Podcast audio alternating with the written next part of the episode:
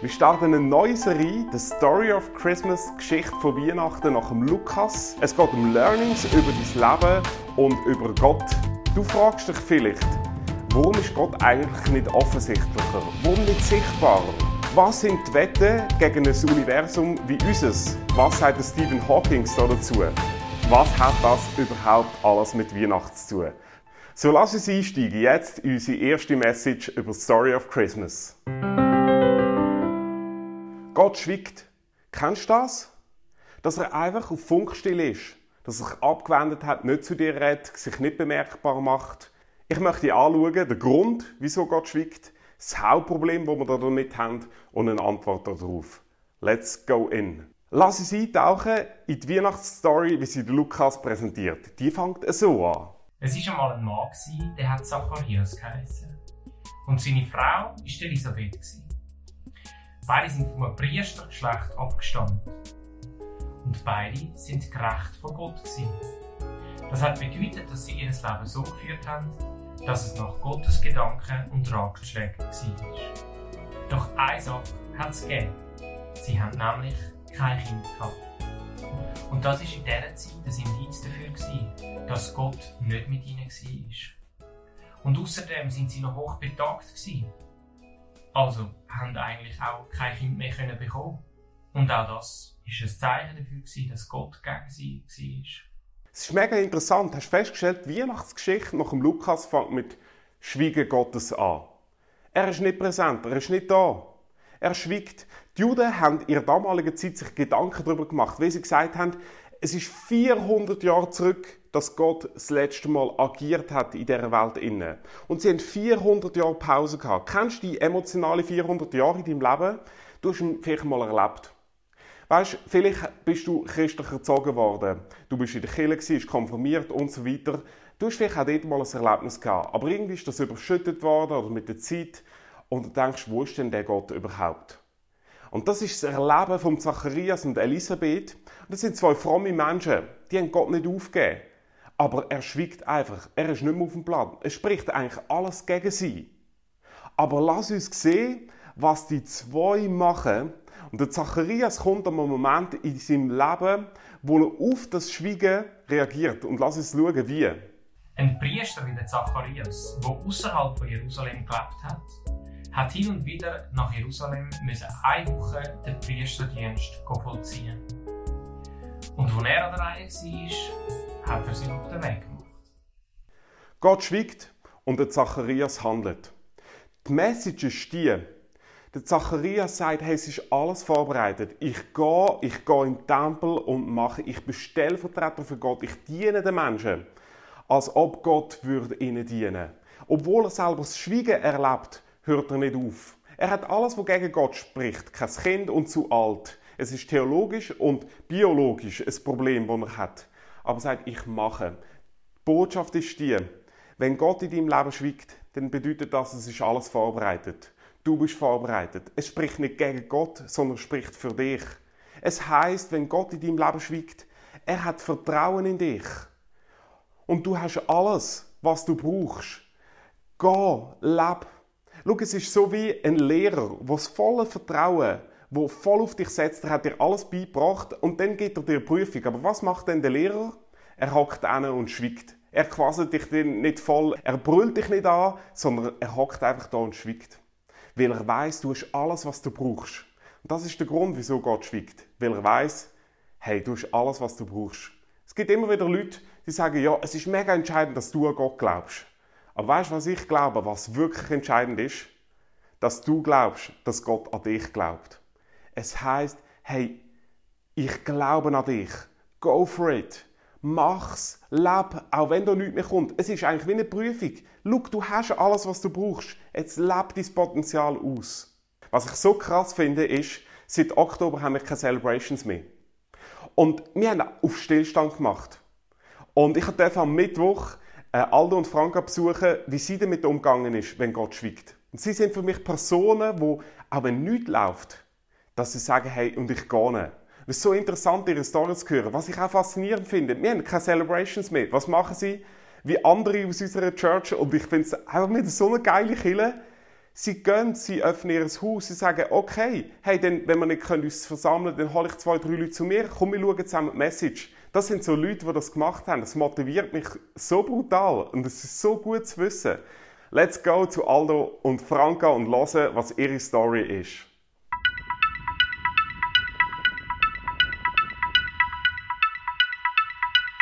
So, jetzt sind wir da bei ihnen angekommen. Jetzt gehen wir schauen, ähm, ob sie wie sind.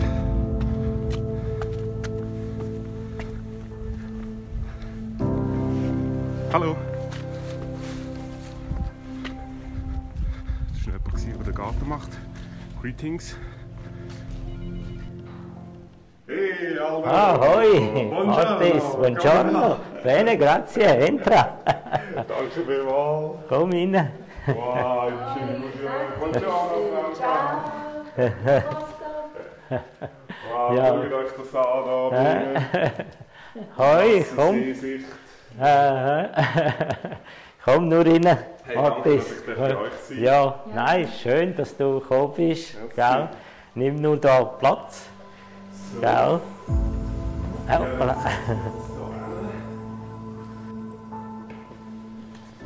Hey, danke vielmals, darf ich bei euch sein? Ja, auch von unserer Seite her. Danke, dass du gekommen bist. Ja. Ähm, ihr habt erlebt, dass Gott schweigt. ja. Wie habt ihr das erlebt? Ja, vor allem äh, meine Frau hat da etwas dazu sagen. Sie hat das ganz äh, äh, krass erlebt und sie wollte das mal erzählen, was sie erlebt hat. Cool. Ja, E io 40 anni fa circa eh, sono stata afflitta da un- una brutta depressione. ja. Eben, dass sie 40, vor 40 Jahren in einer tiefen Depression äh, mit verwickelt war. E appunto che c'è stato un periodo buio della mia vita e che io stavo molto male, molto male. Es ist sicher einmal eine Zeit, eine ganz dunkle Zeit von ihrem Leben, wo sie ganz, wo sie ganz schlecht gegangen ist. E pregavo, pregavo, mi dicevano di pregare, che se pregavo e io credevo in Dio, in Gesù, lui mi avrebbe guarita. Ja, und sie hat doch äh, sie haben immer gesagt, ja, wenn du bettest und äh, äh, auch an Gott glaubst und so, und dann wirst du auch von dem äh, gesund, oder? Ma io pregavo e, e appunto il Signore sembrava che non, non mi ascoltava, hat- non ascoltava le mie preghiere. Sie hat betet, aber äh, sie hat das Gefühl gehabt, Gott äh, höre nicht ihre Gebete. Una volta leggendo la Bibbia leggo un passo. Einmal hat sie ein Vers gelesen, der Bibel, e, e appunto diceva quando il Signore si ritirò a pregare che non voleva attraversare eh, questa- questo momento che Dio aveva programmato per lui quando eh, è stato messo in croce ed è stato mm, crocifisso per tutti noi.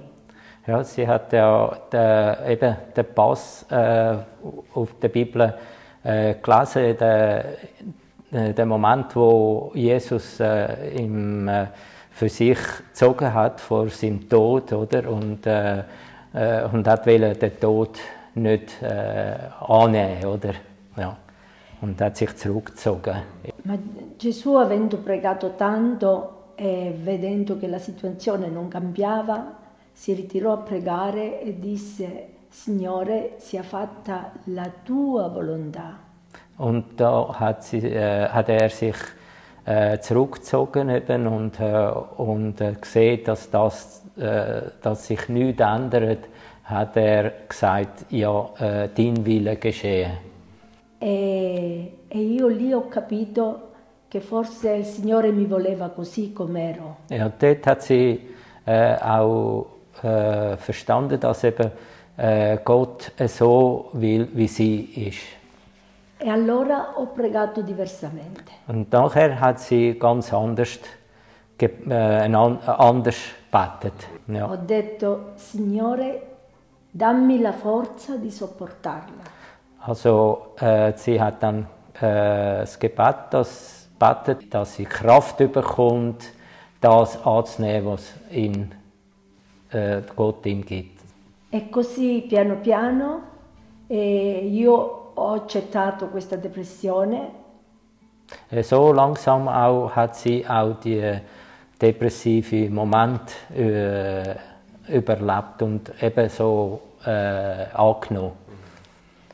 Però piano piano ho ricevuto la forza che gli ho chiesto.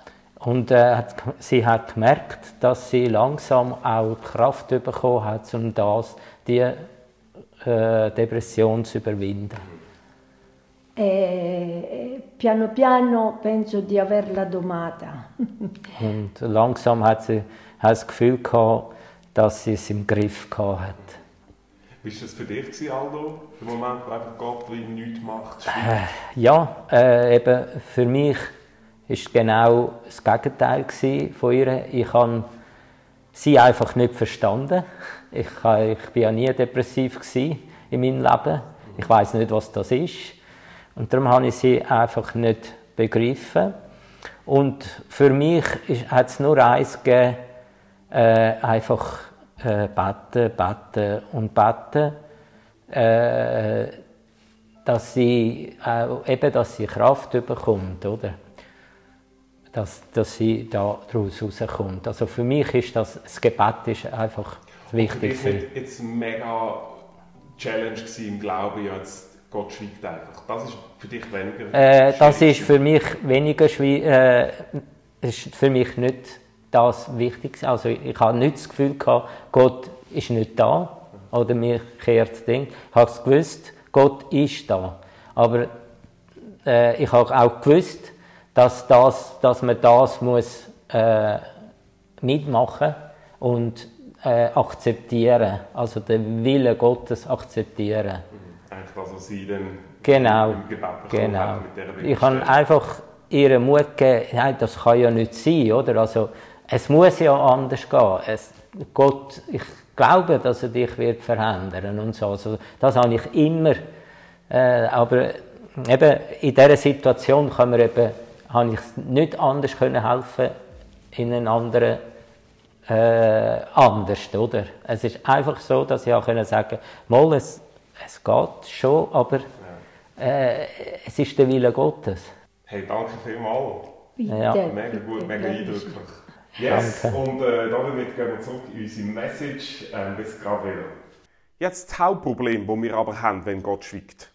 Es ist interessant, dass der Lukas das Evangelium nicht mit Jesus anfängt, wie man eigentlich würde erwarten mit Christmas Story, sondern viel, viel vor- vorher mit Gott und dass Gott schweigt.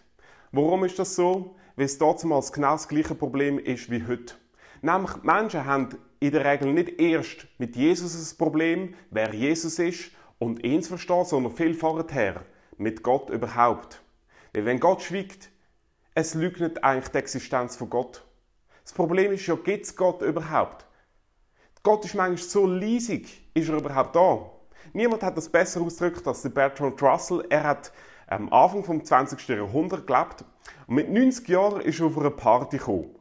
Und dann ist eine Frau, und es ist ein berühmter Dialog entstanden, eine Frau auf ihn zugekommen und hat ihm gesagt, also, Bertrand Russell, du bist nicht nur einer der bekanntesten Atheisten der Welt, sondern auch einer der ältesten. Du wirst wahrscheinlich bald sterben. So, mega gute Message für eine Party. Was wirst du machen, wenn du stirbst und plötzlich merkst, hey, Gott gibt's doch und du stehst vor Gott? Wie reagierst du? Und dann sagt Bertrand Russell, ich werde mit dem Finger auf Gott zeigen und sagen, du hast mir zu wenig Beweis gegeben. Der Woody Allen hat es ein bisschen sympathischer formuliert. Er hat Folgendes gesagt: Er wird schon an Gott glauben, wenn Gott ein unmissverständliches Zeichen machen würde. Und dann hat er auch noch gerade vorgeschlagen, was das für ein Zeichen wäre. Nämlich, Gott könnte doch eine riesige Geldsumme auf ein Schweizer Bankkonto schicken. Dann würde er an Gott glauben. Das Hauptproblem ist, wir haben keinen absoluten Beweis für Gott. Und was ist jetzt meine Antwort darauf? Schau, du musst unterscheiden zwischen zwingenden Beweis und stützenden Beweis. Zwischen zwingender Bedingungen und stützenden Bedingungen. Und da gibt es einen Unterschied. Wir haben keinen zwingenden Beweis für Gott. aber es gibt unzählige stützende. Ich möchte das erklären anhand von einem Beispiel. Nehmen wir an, du gehst raus und die Sonne scheint und es wird mega heiß. Dann sagst du, wenn die Sonne scheint, wird es heiß. Weil ich habe das so erlebt. Ich habe einen Beweis dafür, wenn ich rausgegangen bin, habe ich heiß bekommen. Aber das ist kein zwingender Beweis, sondern nur ein stützender. Es ist nur eine stützende Bedingung, keine zwingende. Weil wenn du im Winter rausgehst, obwohl die Sonne scheint, kann es gut sein, dass es minus 30 Grad ist und dir wird überhaupt nicht heiß. Das heißt, und Naturwissenschaft funktioniert in der Regel so. In der Erkenntnistheorie sagt man, es gibt einen Unterschied zwischen zwingenden und stützenden Beweisen. Und interessant ist, dass die Naturwissenschaft meistens nur über stützende Beweise verfügt und gar keine über zwingende. So zum Beispiel, was das Universum betrifft. Es gibt viel stützende Beweise, dass es eigentlich mehrere Universen gibt. Aber es gibt ebenso stützende Beweise, dass es nur ein Universum gibt. Und du findest heute in der Naturwissenschaft Naturwissenschaftler, die für diese Position sind, die anderen für die. Aber es gibt keinen zwingenden Beweis, weder für die eine oder die andere Aussage. Der Philosoph Alvin Platinga hat Folgendes gesagt, es gibt zwar keinen Beweis für Gott, wo alle denkenden, rationalen Menschen überzeugt, aber es gibt mindestens 20 bis 30 stützende Argumente für die Existenz von Gott. Und er führt die auf, er hat das Buch, ich habe auch drei Buchtipps in den Show Notes, wo du kannst selber nachlesen kannst. Ich habe ein YouTube-Video, das du kannst anschauen vom Alvin Platinga. Er sagt, der hauptstützende Beweis oder Indiz für Gott ist eigentlich der moralische. Aber ich möchte einen anderen anschauen. Das ist das kosmologische Indiz, das Prinzip vom Feintuning. Und zwar gibt es insgesamt 15 physikalische Konstanten. Das sind Gravitationskonstante, das ist Lichtgeschwindigkeit, das ist die schwache und die starke Kernkraft und so weiter. Das sind alles 15 Konstanten, dass du jetzt überhaupt kannst zuschauen, dass du mich hörst, dass du mich siehst, dass du überhaupt lebst, dass wir überhaupt da sind. Es ist vergleichbar mit einem Zahlenschloss. Das sind 15 Konstanten und die müssen alle genau aufeinander abgestimmt sein, dass das Schloss passt und aufgeht.